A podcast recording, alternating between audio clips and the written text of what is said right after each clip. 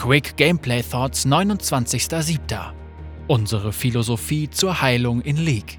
Vom Autor Riot Froxen. Da wir mit Patch 12.14 Änderungen an der Heilung veröffentlicht haben, möchten wir diese Gelegenheit nutzen, um ganz allgemein über die Heilung in League zu sprechen. Wir haben in letzter Zeit jede Menge Feedback zum Zustand der Heilung und klaffende Wunden gesehen, weshalb wir über unsere Herangehensweise an diese Mechaniken und zukünftige Balanceanpassungen sprechen wollen. Überlegungen rund um die Heilmechaniken. Einfach ausgedrückt, befriedigende Heilmechaniken führen in der Regel zu Frust bei Gegnern. Schließlich kann es nur frustrierend sein, einem Gegner dabei zusehen zu müssen, wie er den erlittenen Schaden durch Heilungsspitzen gegenheilt und überlebt. Es gibt jedoch auch beständige Heilungsspitzen, die es den Champions ermöglichen, sich scheinbar unendlich oft zu heilen. Zum Beispiel entziehende Tanks. Wenn es entziehenden Tanks gelingt, sich einen Vorteil zu verschaffen, lassen sie sich nur noch sehr schwer kontern, da man sie weder mit Schadensspitzen noch in längeren Kämpfen ausschalten kann.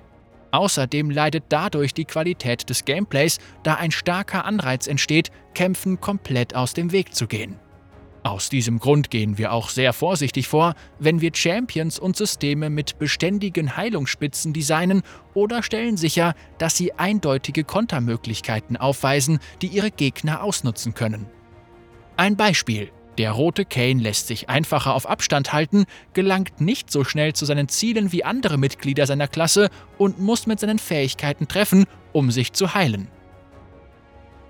Die Heilung in League kann sich auch zu einem Schneeballeffekt entwickeln.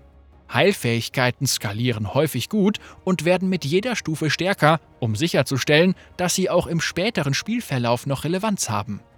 Des Weiteren kann Heilung auch in Form von Lebensraub oder Omnivampir auftreten. Zwei Mechaniken, die direkt mit spielerischen Vorteilen skalieren.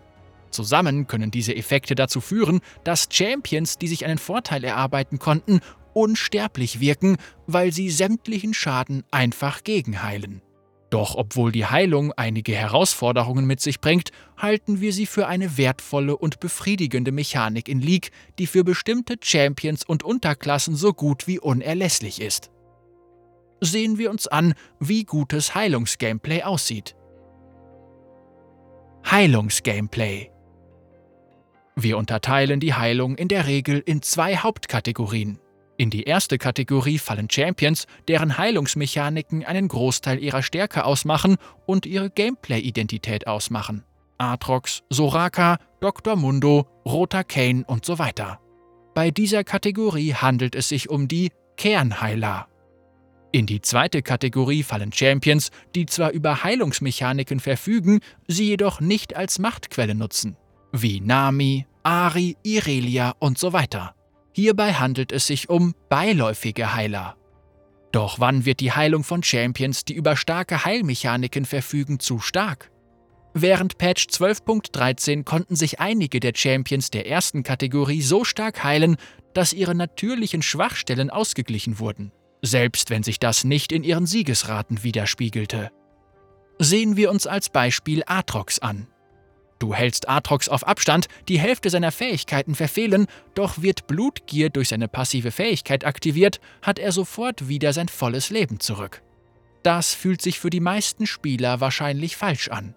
Atrox ist ein Champion, dessen Gameplay-Identität direkt an die Tatsache gebunden ist, dass es sich bei ihm um einen Kernheiler handelt. Das ist im Allgemeinen zwar egal, wenn ihm das Ganze jedoch auch gelingt, obwohl er in Rückstand geraten ist, stimmt etwas nicht. Und das würde wiederum dazu führen, dass wir Atrox Heilung stärker an seine gewollte Schwachstelle anpassen würden, indem wir beispielsweise sein grundlegendes Durchhaltevermögen erhöhen und seine Heilung verringern, damit er schneller stirbt, wenn er sein Ziel wiederholt verfehlt. Im Fall von beiläufigen Heilern beginnt das Gameplay zu leiden, sobald sie einen größeren Teil ihrer Stärke aus ihren Heileffekten beziehen, als vorgesehen. Sehen wir uns als Beispiel Irelia an. Sie soll über schwache, mittelstarke Heilung durch ihre Kuh und Gegenstände verfügen und mit ihrem W eine angemessene Menge an Schaden verhindern können. Wenn sie ihr W jedoch nicht mehr bewusst einsetzen muss und sich Gegnern einfach stellen kann, weil sie deren Schaden gegenheilt, dann ist das ein Beispiel dafür, dass die Heilung dem Gameplay schaden kann. In diesen Fällen ist die Heilung unserer Meinung nach über das Ziel hinausgeschossen. Was das Ausbalancieren dieser Fälle knifflig macht, ist die Tatsache, dass die Menge an akzeptabler Heilung sehr subjektiv ist. Am Ende setzt das Designteam bei Anpassungen auf eine Kombination aus ihrer Einschätzung, wie gesundes Gameplay aussehen soll, und der Wahrnehmung der Community in Bezug auf die Fairness. Klaffende Wunden.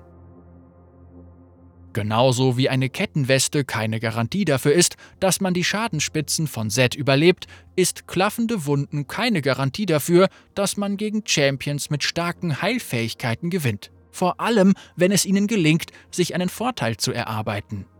Klaffende Wunden wurde nicht entwickelt, um gegen einen starken Heiler effektiv zu sein. Stattdessen gehen wir davon aus, dass diese Champions mehrheitlich aufgrund der Schwächen ihrer Fähigkeitensets gewinnen oder verlieren sollten. So sollen die Spieler Soraka beispielsweise flankieren, da ihre Fähigkeit zur Massenkontrolle eine Verzögerung aufweist und sie mit 325 ein langsames Grundlauftempo aufweist.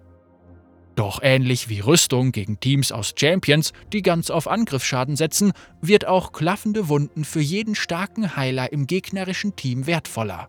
Wir wollen klaffende Wunden so ausbalancieren, dass der Effekt dann seinen größten Nutzen erzielt, wenn sich im gegnerischen Team mehr als zwei starke Heiler befinden, die sich relativ gut schlagen. Da es sehr komplex ist, Entscheidungen basierend auf Gegenständen zu treffen, kann sich diese Rechnung während eines Spiels verändern. Wenn die Heilzusammenstellung skaliert, kann es beispielsweise besser sein, auf Schadenspitzen zu setzen und zu versuchen, das Spiel schnell zu beenden, sie sollte aber dennoch eine gute allgemeine Regel darstellen. Klaffende Wunden soll verhindern, dass das Steigen von Heilung zu einer Strategie ohne Schwachstellen wird. Obwohl es uns lieber wäre, wenn die Spieler Gegenstände mit klaffende Wunden niemals anderen, spannenderen Optionen vorziehen müssten, handelt es sich dennoch um eine notwendige Mechanik, um zu verhindern, dass Teams aus fünf Heilern dem Gameplay von League schaden. Ein Ausblick in die Zukunft. Ab Patch 12.14 werden wir damit beginnen, einige Ausreißer bei der Heilung zu überarbeiten und weitere Anpassungen vorzunehmen, damit die Heilung selbst genauer den Erwartungen der Designer und Spieler entspricht. Ich möchte mich wie immer dafür bedanken, dass du unser Spiel spielst. Wir sehen uns in der Kluft. Riot Froxen, leitender Spieldesigner, Kluft der Beschwörerteam, Matthew Loing Harrison. Froxen ist der Designleiter des Kluft der Beschwörerteams und entscheidet über die Designrichtung der Spielbalance, der Vorsaison und aller anderen Inhalte der Kluft der Beschwörer. In seiner Freizeit versucht er, die Meisterklasse zu erreichen und produziert lehrreiche Inhalte für League of Legends auf YouTube.